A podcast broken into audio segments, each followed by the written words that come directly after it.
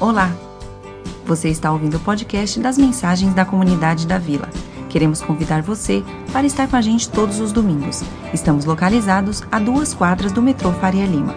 Para mais informações, acesse comunidadedavila.org.br um lugar de encontro e reencontro com Deus. Então eu queria orar, pedindo para que Deus abençoe, assim como abençoou já hoje de manhã, e que a gente tenha esse tempo precioso, proveitoso aqui na presença desse Deus. Vamos orar? Senhor, muito obrigado pela vida do Zé, muito obrigado pelas experiências que o Senhor tem dado para ele. Muito obrigado pelo privilégio que é nessa noite a gente compartilhar junto com ele, ele trazer para a gente um pouco do que o Senhor tem falado com ele, ensinado para ele. E é tão precioso juntos nessa noite nós é, termos a chance de aprendermos a obedecer. Isso é tão precioso. A gente não vai ouvir imposições, regras, leis aqui nesse lugar, mas a gente quer ter algumas dicas, quem sabe, alguns conselhos de sabedoria do alto através da vida do Zé. Nós louvamos por essa possibilidade e queremos aproveitar da melhor maneira possível. Abençoa o Zé e a cada um de nós nesse tempo aqui. Em nome de Jesus. Amém.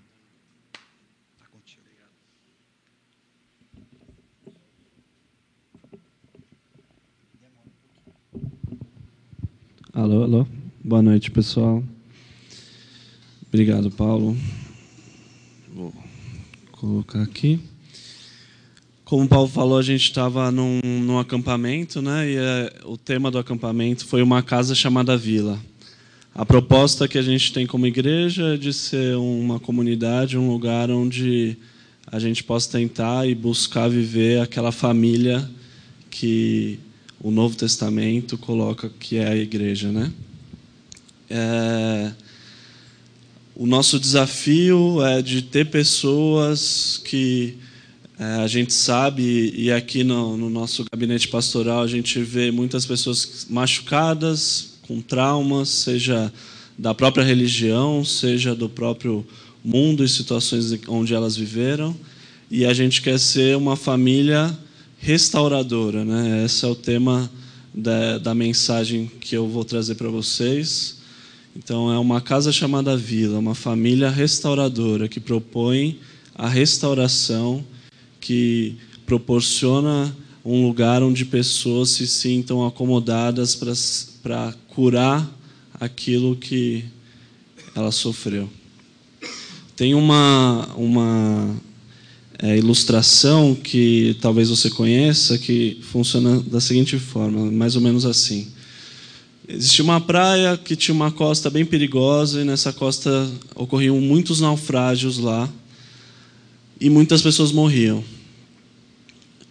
Vendo isso, os habitantes daquela praia, daquele local, fizeram um pequeno é, espaço ali de salva-vidas, um pequeno lugar, uma, uma pequena tenda ali e um barquinho que eles iam lá e salvavam pessoas que estavam morrendo, que estavam sofrendo afogamentos, enfim.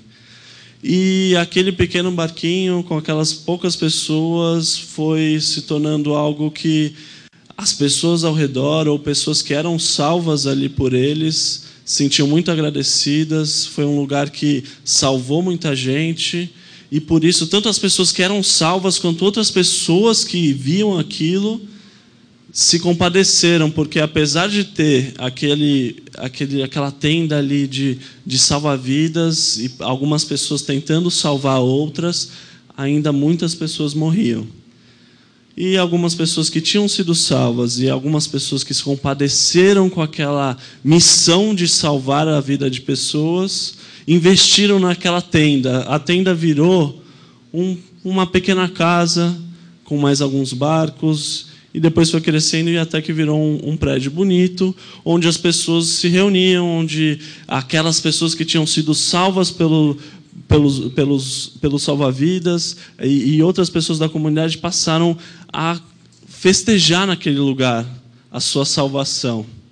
Né? E, e, e para quem já ouviu essa história, essa história retrata um pouco do que é a igreja. E o que acontece nesse lugar é que ele vira um clube, porque as pessoas estão ali festejando e aquelas poucas pessoas que ainda mantinham aquela missão de salvar os naufrágios, salvar os homens e as mulheres que estavam com, precisando de salvação, eles traziam as pessoas para esse local e isso fazia incômodo, trazia incômodo para aquelas pessoas, porque aquela, aquele lugar ele estava mais bonito agora. Ele era um lugar onde ninguém é, queria que sujasse, que pessoas viessem sangrando ali, afogadas, todas molhadas e, e, atrapalhando aquelas reuniões que eles faziam. Então, aqueles que ainda tinham aquela missão e falavam: não, a gente continua sendo uma missão de salva-vidas. Eles criaram uma tendinha do lado daquele clube e assim a gente vê como funciona às vezes a nossa própria situação como igreja, né, como comunidade. A gente se sente num lugar onde a gente está apto para receber pessoas, está apto para ajudar pessoas, e isso traz tanta felicidade, isso traz tanta alegria. É muito bom ouvir pessoas sendo transformadas, é muito bom ver a gente poder festejar, isso é bom. Mas no momento onde começam a entrar pessoas com dificuldades, onde começa a ter situações onde pessoas estão à beira da morte, isso não é agradável aos olhos, isso não traz felicidade imediata. E isso incomoda, né?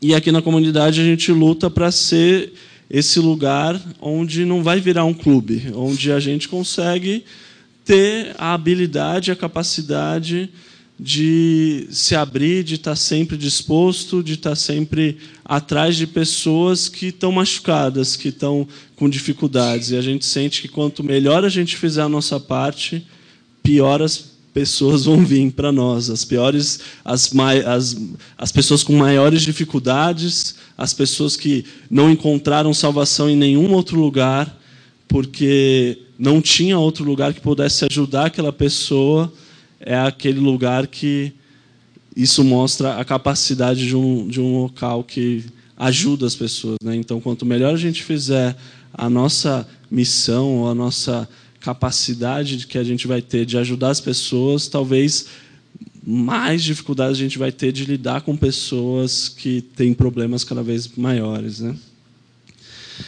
É, o trecho que eu queria ler com, com vocês é de Filipenses 2, do 1 ao 11. Eu vou ler aqui nessa versão a NVT.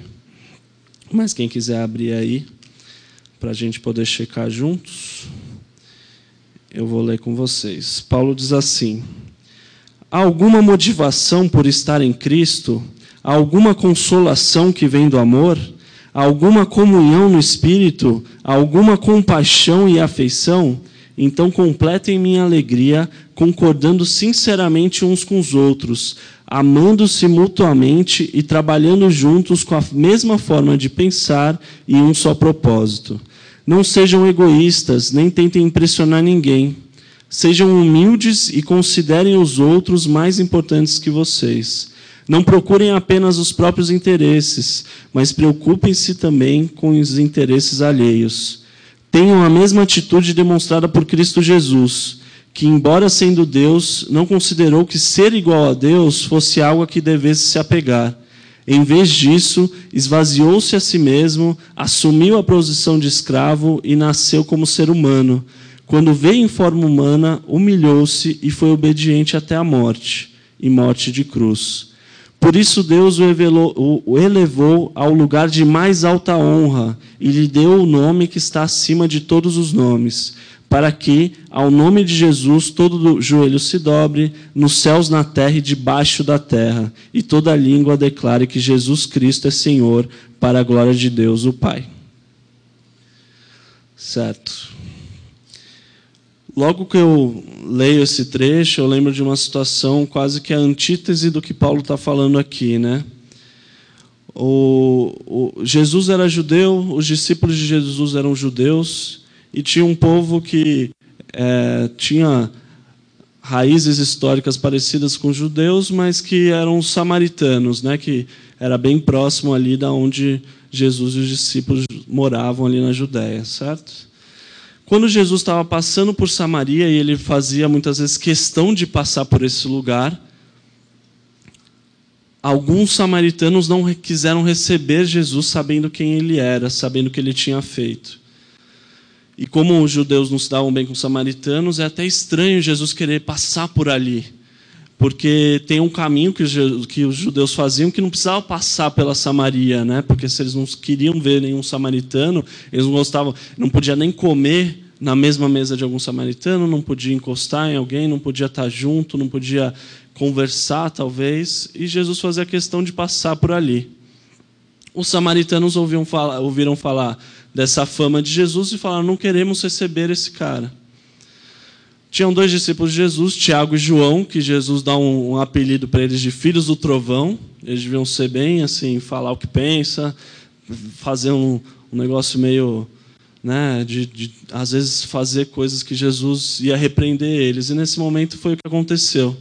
Eles chegaram para Jesus, eles lembraram lá de um trecho do Antigo Testamento e falaram assim: Jesus, vamos fazer o seguinte, vamos orar, vamos pedir para Deus para que Ele mande fogo aqui nesse, nessa região e destrua todo mundo que não quis receber a gente.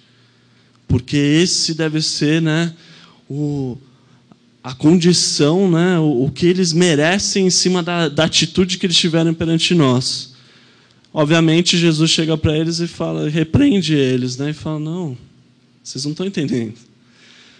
E tem um trecho até que talvez tenha sido adicionado depois, né? Jesus fala assim: Ó. Oh, vocês não entenderam o espírito daquilo que eu vim.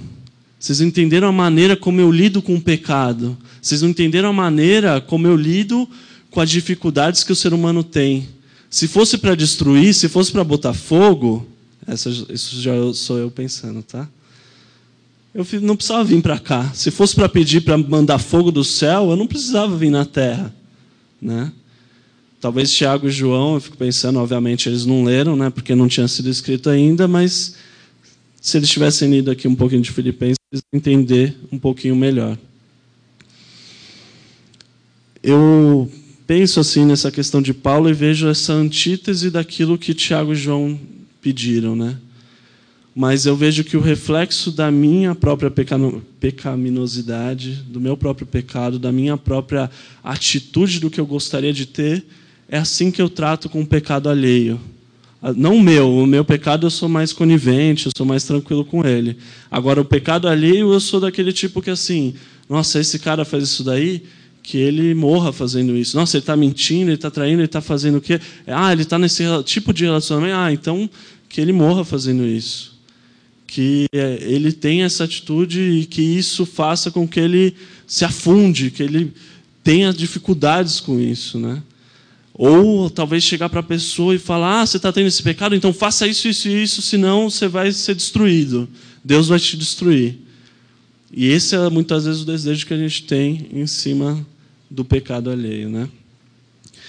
Paulo, no entanto, ele coloca aqui, e, e, e Deus está falando aqui para a gente, né? mostrando algumas condições dessa união dessa família cristã, dessa família, dessa comunidade que a gente chama de igreja, né? Paulo, ele, no, no versículo 1, ele coloca algumas condições assim, né, para a gente testar se a gente está nessa situação que ele está querendo dizer para a gente. Né? Ele fala assim: ó, vocês têm alguma motivação de estar em, em Cristo? Alguma consolação que vem do amor? Alguma comunhão no Espírito? Alguma compaixão e afeição? Ele está falando de coisas que são básicas, é, é, quase como uma pergunta retórica. Né? Paulo ele usa dessa técnica de linguagem para fazer a gente falar: não, claro que tem. Claro que o Espírito Santo habita em nós, claro que a gente tem amor, alguma consolação que vem do amor de Deus na nossa vida, claro que a gente tem comunhão com o Espírito Santo, a gente ora, a gente lê a Bíblia, somos uma igreja, uma família cristã. Claro que temos compaixão e afeição. E daí ele fala algo que, ah, é, se vocês têm isso, então completem minha alegria, né? Não só de saber que vocês têm isso, completem minha alegria fazendo o seguinte: concordando sinceramente uns com os outros, amando-se mutuamente e trabalhando juntos com a mesma forma de pensar em um só propósito. Paulo aqui ele fala coisas que são meio complicadas e que na história da igreja a gente camelou nisso daí, né? A gente teve uma dificuldade de, de caminhar e de conseguir, de alcançar isso, né? A igreja tenta de várias formas, no geral, né? Tentar fazer e, e conquistar essa mesma forma de pensar, por exemplo, em um só propósito. E como que a igreja tem feito isso? A gente coloca um papel aqui e fala assim: ó, se você está aqui na comunidade da vila, o que a gente quer é que você acredite nisso, nisso, nisso, nisso, nisso e se você não acredita nisso, nisso, nisso, nisso, nisso, você pode caminhar com outra igreja que acredite na sua vírgula, na sua maneira, na sua pequena vírgula que vai mudar toda essa frase do que a gente constrói. E isso a gente sabe que não dá muito certo. Isso tem dificuldades, a doutrina tem o seu papel. Mas a doutrina, como forma de conquistar esse mesmo modo de pensar, ela não alcança isso, porque no momento que eu não concordo com uma palavrinha escrita ali, já acabou essa união, já acabou essa comunhão, já acabou esse mesmo modo de pensar. E eu sinto que isso se alcança de uma forma que a gente vai até Jesus buscar isso, né? Jesus quando fala sobre esse maior mandamento, ele fala de algo que é muito semelhante com as coisas que Paulo está falando aqui. Lá em Marcos 12, Jesus fala assim, né? Ame o Senhor, o seu Deus, de todo o seu coração, de toda a sua alma, de todo o seu entendimento e de todas as suas forças. Esse amor de Deus, esse amor que a gente tem para Deus e que Deus faz a gente amar como Ele ama, é um amor que ele traz essa união, né? Quando Paulo fala assim, ó, completem minha alegria, concordando sinceramente uns com os outros. Jesus fala assim: ame a Deus de todas as suas forças, né? Amando-se mutuamente, ame a Deus de todo o seu coração, trabalhando juntos com a mesma forma de pensar, ame a Deus com todo o seu entendimento, em um só propósito, ame a Deus com toda a sua alma. Né? É uma maneira de amar, e depois o Paulo vai falar assim: olha, a maneira como Jesus ama é um amor, e eu vejo isso, eu vejo isso na minha própria vida, é um amor que é ativo, né? Eu confesso que muitas vezes eu chego na minha casa, eu vou fazer a minha oração, vou ter meu relacionamento com Deus, vou estar ali em comunhão direta com Deus. E quando eu vou olhar para mim mesmo, né, provar a mim mesmo e, olhar, fazer aquele escanear a minha vida e ver o, o que tem ali de mal, eu penso nas coisas que negativamente eu não fiz ou eu deixei de fazer, né? Ah, eu não menti, eu não matei, então checklist, né? Hoje eu não menti, cheque. Hoje eu não matei, check. Hoje eu não briguei com minha esposa como eu tinha feito na semana passada, check. E eu fico pensando se Jesus tivesse feito isso no céu, né? Se ele chega assim para ele mesmo e fala: hoje é, eu não matei, check. Hoje e o, e o amor de Jesus fosse baseado nessas questões, né? Sendo que o amor de Jesus ele é um amor ativo, é um amor que vai atrás, é um amor que ele vê assim e fala assim: nossa, Hoje eu, eu corri atrás de amar alguém, eu fui atrás da humanidade para amar, para salvar, eu fui atrás do outro, eu usei o meu amor de uma forma, eu amei de uma forma que eu alcancei o outro com esse amor. Tem uma frase né, do Djavan lá, que o amor não cabe em si. Né? Essa frase é muito bonita, porque se você ama de verdade, isso transborda. O amor não cabe em si mesmo. Esse amor ele faz a gente andar. Ele não faz a gente ficar no nosso canto fazendo checklist falando assim, como eu muitas vezes faço para mim mesmo, ó, eu sou um cara bom, eu não fiz como aquele cara, eu não fiz aquilo, eu não fiz tal coisa. Mas eu deveria estar perguntando, mas eu fiz isso?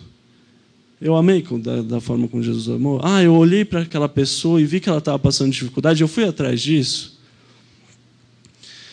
eu pensando nisso, sim, e, e, pensando nessa situação, nesse relacionamento, nessa família e uma família de restauração, eu, eu tenho um, um, exemplo pessoal, uma situação que eu passei e que talvez se aplique, talvez encaixe no que a gente está pensando aqui nesse texto, né?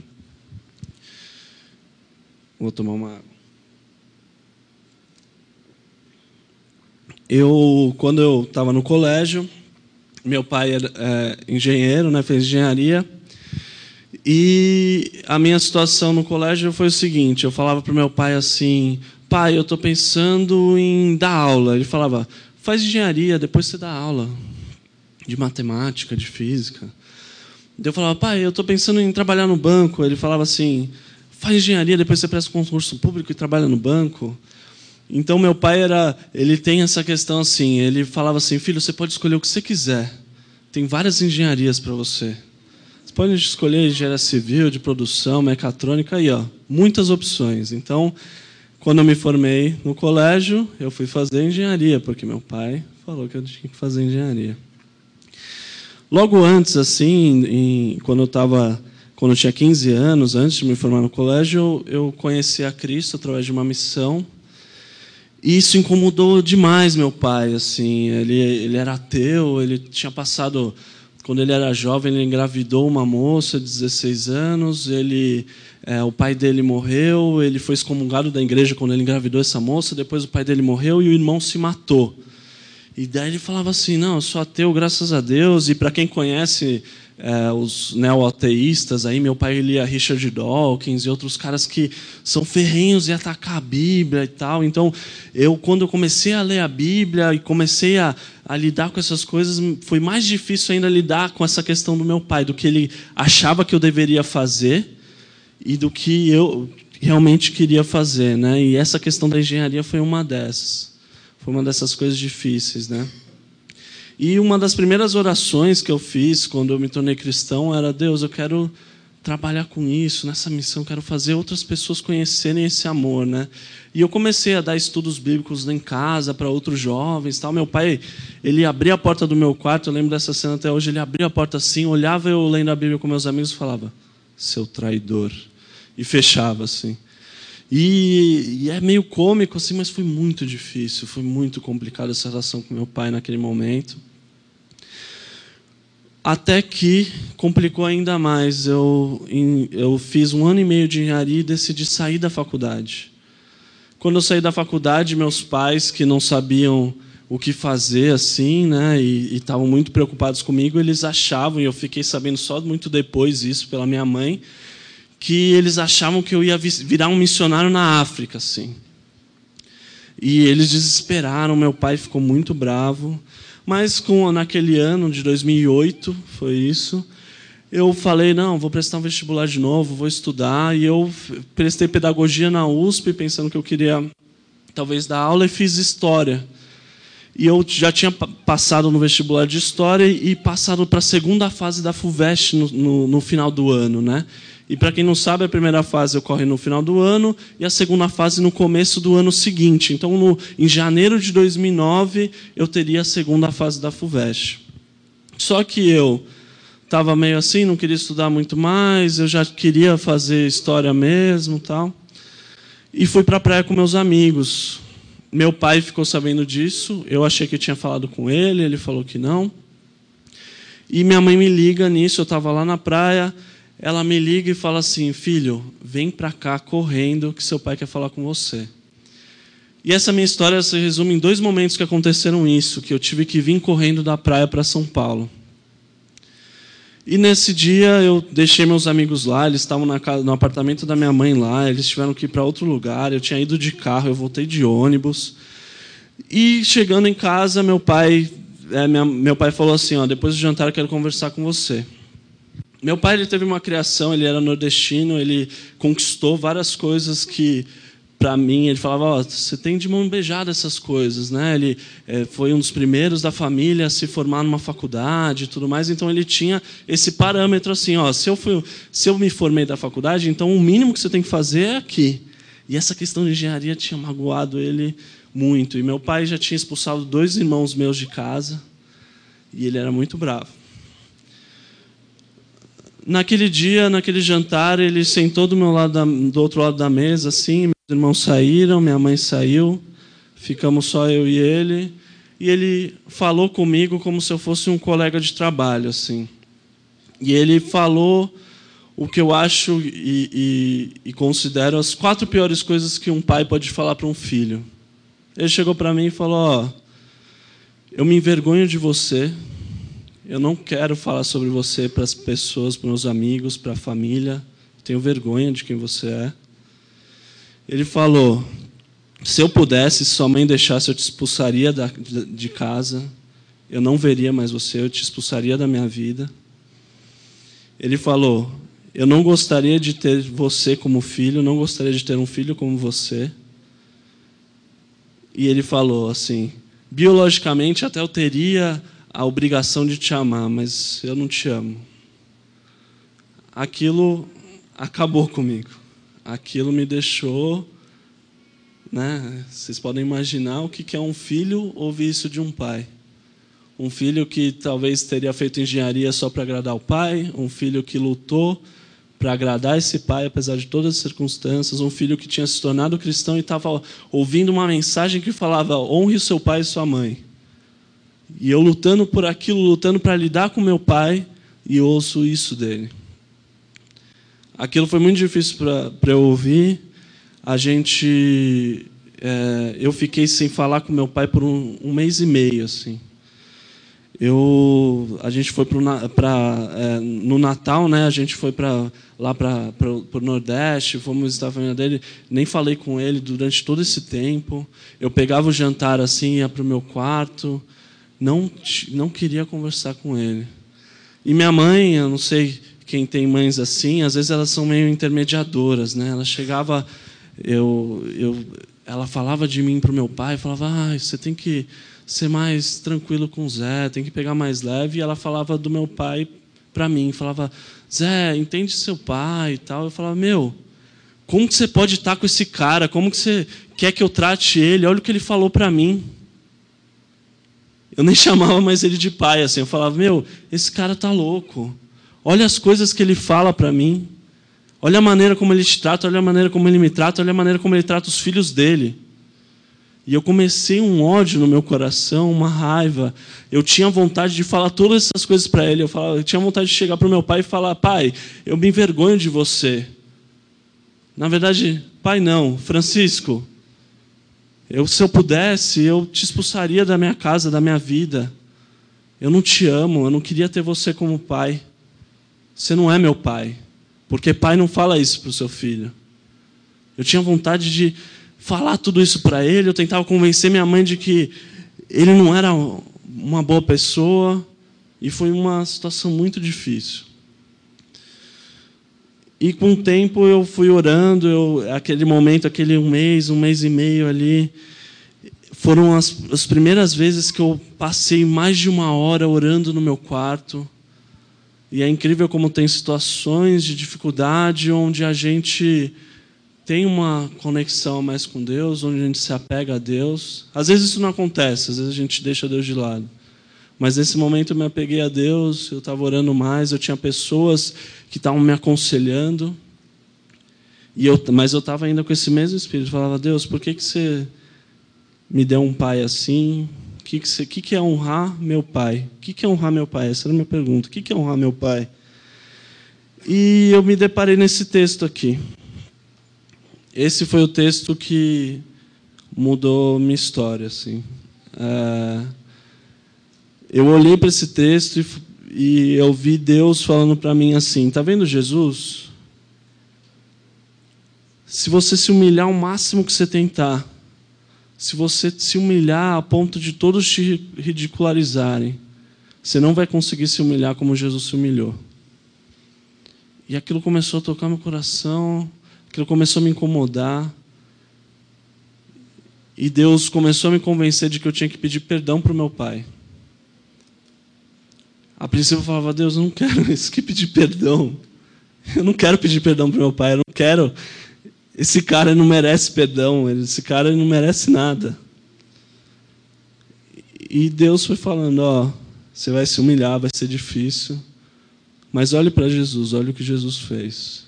E eu comecei a pedir força. Eu falei: Ó Deus, se é isso que o Senhor quer que eu faça, que o Senhor me capacite a isso, que seu Espírito Santo me guie, porque eu não consigo. Eu não tenho forças para pedir perdão para esse cara. E depois de algumas orações, de, depois de ficar muito tempo ali no meu quarto, depois de jejuar. Eu marquei uma reunião com meu pai e com minha mãe e falei: oh, amanhã eu quero conversar com vocês. E eu passei aquele dia em oração. Minha mãe depois contou que achou que naquele momento eu ia falar que eu estava indo para a África, que eu já tinha comprado as passagens e tal, que, tava, que era sério. Sendo que eu nunca falei sobre África nem nada. Mas naquele dia eu sabia que eu tinha que ter forças para pedir perdão para meu pai. E não só forças para pedir perdão, mas forças para no momento que eu pedisse perdão, eu sabia que minha guarda ia baixar e que ele ia vir com tudo, porque meu pai não era fácil, não é uma pessoa fácil.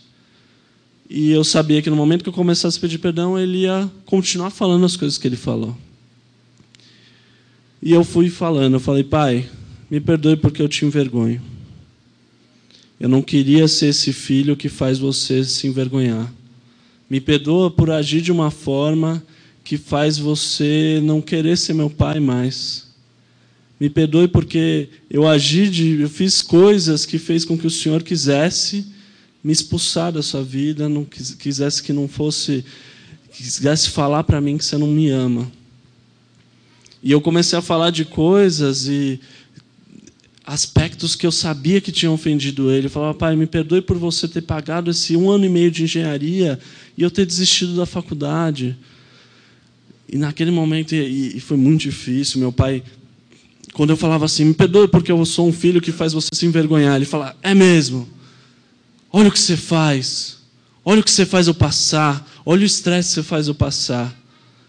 E eu ficava quieto. E eu continuava falando, minha mãe começou a chorar. E cada coisa que eu falava a partir de então, eu falava: Me perdoa por não ser um bom filho. Minha mãe falava assim, chorando, falava, não, você é um bom filho sim, não é? E batia no meu pai assim, falava, fala que ele é um bom filho. Meu pai, tipo... Mas a partir daquela conversa que a gente teve em fevereiro de 2009, algumas coisas começaram a mudar. Meu relacionamento com meu pai começou a mudar. E eu estava sempre em oração por isso. Eu até depois disso tive um, um desafio, assim, que eu falava, meu, eu nunca falei para meu pai que eu amo ele. Nunca tinha falado para meu pai que eu amava ele. A adolescência com ele tinha sido muito difícil. E depois de me tornar cristão, que na teoria era para melhorar as coisas, foi pior ainda. Nunca tinha falado para meu pai que eu amava ele. Até que num dia dos pais, a gente, eu e minha mãe resolvemos dar um presente para ele. E eu tive a coragem de começar a falar: Pai, eu te amo. E aquilo a princípio encabulava ele, assim, né? Não sei, não sei se é a questão do Nordeste, assim, né? Meio cabra-macho, meio aquele negócio de não mostrar muita afeição. Não, não sei o que, que era, mas meu pai. Só que com o tempo aquilo foi mudando. E, e aí a gente entra em, em janeiro de 2011, numa outra viagem que eu fiz. E nessa viagem eu falei, pai, eu vou com meus amigos para a praia. E eu sabia que era algo que ele gostaria que eu fizesse. Né? Eu comecei a sentir que honrar meu pai era pedir coisas para ele que ele nem fazia questão que eu pedisse. Assim, meu pai era meio assim: ah, você quer fazer? Eu pedia para ele alguma coisa, ah, pai, vou sair tal dia. Ele, por que, que você está me contando isso? Quer dinheiro? Eu falava, não, só queria pedir permissão. Permissão? Como assim? Meu pai nunca me criou assim. Ele falava, não, você quer isso, se quiser dinheiro, você faz, se não quiser. E deixava. Só que aquilo incomodou ele. Só que nesse em janeiro de 2011 isso já tinha mudado. E eu falei, pai, eu posso ir para a praia com meus amigos agora? Tal. Ele falou, pode. E eu lembro de despedir ele e falar, pai, eu te amo, dar um abraço, dar um beijo nele. E eu fui na sexta-feira com meus amigos para a praia.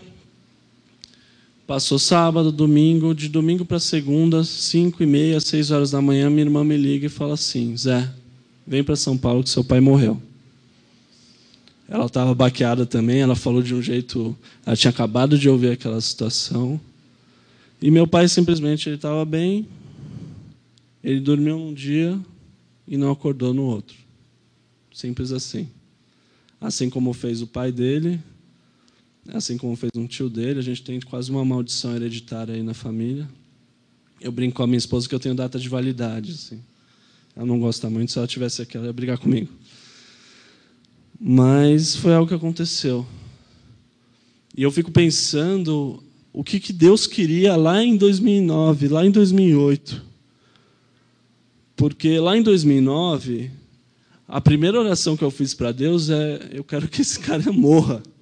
Quero que esse cara saia da minha vida. Se meu pai tivesse morrido em janeiro de 2009, eu não sei o que seria de mim.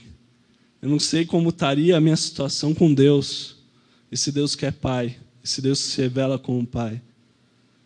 Só que eu sinto que Deus sabia do que ia acontecer. Ele sabia da maneira como a nossa tendência é de separação. Mas ele queria uma família de restauração, ele queria alguém que promovesse a restauração na casa, na família, que é algo que Deus sempre cultivou e cuidou. E eu sou grato a Deus por esse texto ter tocado a minha vida dessa forma, de uma maneira que eu não conseguiria fazer se não fosse pela plena ação do Espírito Santo na minha vida. Eu não só não conseguiria, como não queria. Mas Deus ele age não só naquilo que a gente consegue fazer, mas naquilo que a gente quer fazer.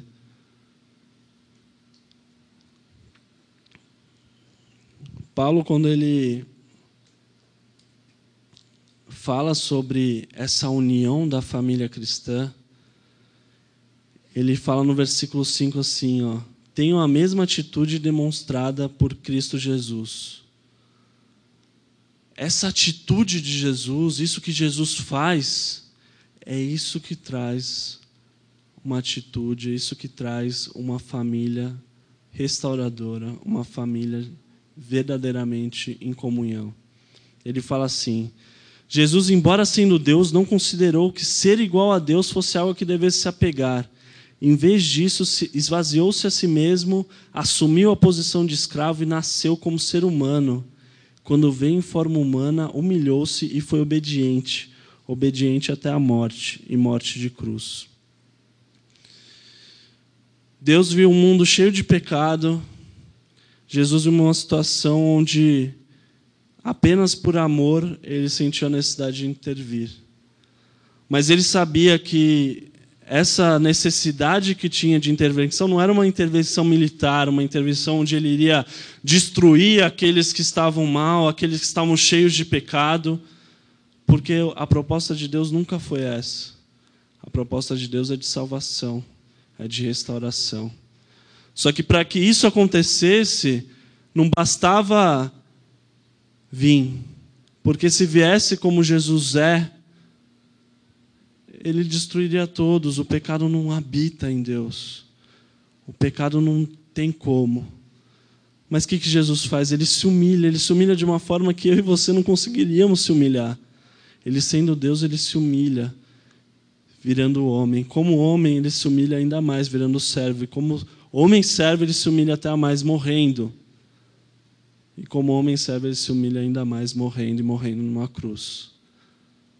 A mensagem do Evangelho é uma mensagem que ela traz essa, esse amor ativo, esse amor que, tá, que tem a, a possibilidade, a capacidade de se humilhar por amor.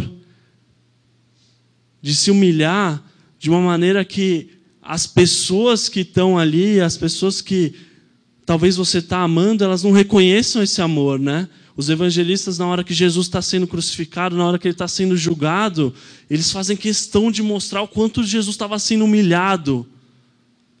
Mais do que a dor física de Jesus, mais do que aquele filme que às vezes é muita dor física do, do Paixão de Cristo, os evangelistas eles mostram diálogos, mostram questões onde Jesus está sendo ele leva soco das pessoas por trás, leva cuspe e fala assim: quem que está te socando? Se você é profeta, você fala: quem que está te socando? No julgamento dele, ele fala: se você não é rei, que, por que, que você não manda seu exército vir te salvar? Na cruz mesmo, um ladrão fala: ó, oh, salva vocês, salva a gente também. Você não é Deus. E daí o evangelista fala: e foi crucificado. Ou seja, tem todo uma, um texto gigante falando sobre vários momentos onde Jesus foi humilhado, onde aquilo, aquela humilhação é aquela, aquela injustiça que a gente sente no coração que Jesus sofreu. E a gente às vezes não percebe o quanto isso é humilhante, o quanto Jesus se rebaixou e o quanto para esse amor acontecer, para esse amor se tornar real, ele precisou fazer isso. Era necessário. Recentemente aqui na vila a gente teve um trecho, né, que o pastor Marcos expôs sobre o quanto as pessoas estavam chorando, né, as mulheres estavam chorando com Jesus carregando a cruz. E Jesus fala: "Não chore por mim, chore por vocês". Quando a gente tem pena daquilo que acontece com Jesus, a gente não entende que era necessário. Assim como é necessário para que a gente viva uma família de uma família como terapêutica no bom sentido da palavra, uma família de restauração onde as pessoas assim também é necessário que a gente se humilhe. É necessário com que a gente se expõe a situações onde as pessoas não vão reconhecer aquilo que a gente está fazendo por elas. Onde a gente se expõe a situações onde a gente vai ter que se rebaixar, onde a gente vai ter que sofrer, onde a gente vai ter que servir. Só que Paulo não termina o trecho aqui, né? Ele continua dizendo assim: Por isso Deus o elevou ao lugar de mais alta honra, e lhe deu o um nome que está acima de todos os nomes para que ao nome de Jesus todo joelho se dobre, nos céus, na terra e debaixo da terra, e toda língua declare que Jesus Cristo é Senhor, para a glória de Deus o Pai. Paulo ele usa claramente expressões do Antigo Testamento, mais especificamente de Isaías 45, depois você pode ler e ver e checar isso. Ele fala de Jesus, expressões claramente apenas atribuídas a Deus no Antigo Testamento, né? Essa questão de que todo joelho se dobrará nos céus, na terra e debaixo da terra, para que todo joelho se dobre, isso é algo que é de Deus. É o Deus do Antigo Testamento. O que eu quero dizer com isso? Quando Jesus se humilha, quando ele demonstra esse amor, como ele age dessa forma, ele não deixa de ser quem ele é. Ele não deixa de ser Deus. Paulo faz questão aqui de mostrar que ele é Deus. E que, mesmo se humilhando, mesmo se fazendo homem, ele continua sendo Deus. A nossa humilhação, a nossa maneira de servir não vai fazer de nós menores. Não vai fazer de nós pessoas que necessitam da aprovação dos outros, que necessitam servir os outros porque querem algum tipo de aprovação ou querem ser amadas. Porque o amor de Deus nos basta. A gente sabe quem é que a gente é por Deus, porque Deus não esquece quem a gente é. E não porque a gente necessita disso. E é isso que dá, nos dá liberdade de se humilhar, de servir.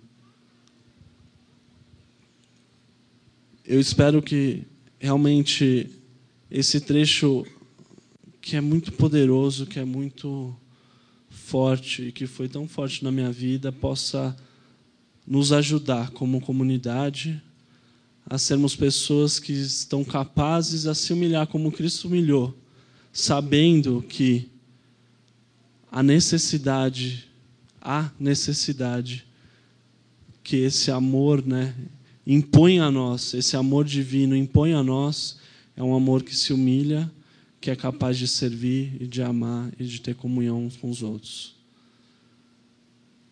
Baixe a sua cabeça, vamos fazer uma oração juntos. Vamos pensar sobre esse exemplo que Jesus nos deu, esse exemplo que do que é viver e se relacionar numa família de fé que tem Jesus como exemplo, do que é realmente servir como Jesus serviu e amar como ele amou.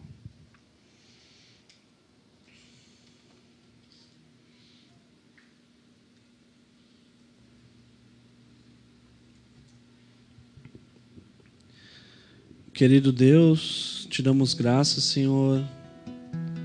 Muito obrigado, Pai, pelo exemplo de Cristo. A gente não consegue imaginar a grandeza disso e o quanto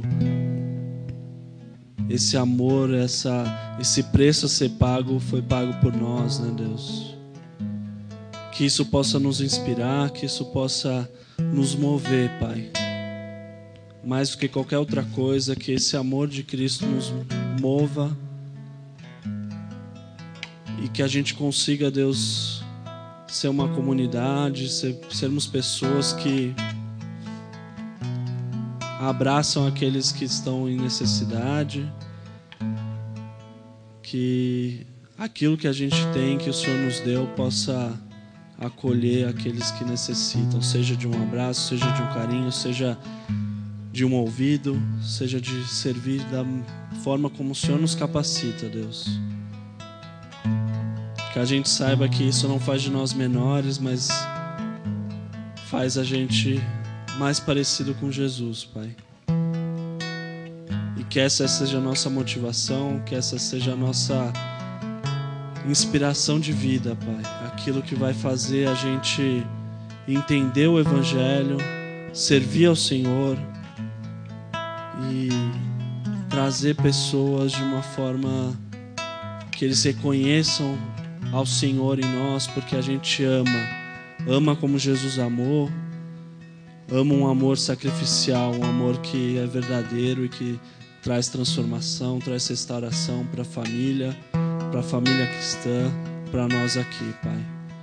Nos ajude, nos conduza. Em nome de Jesus.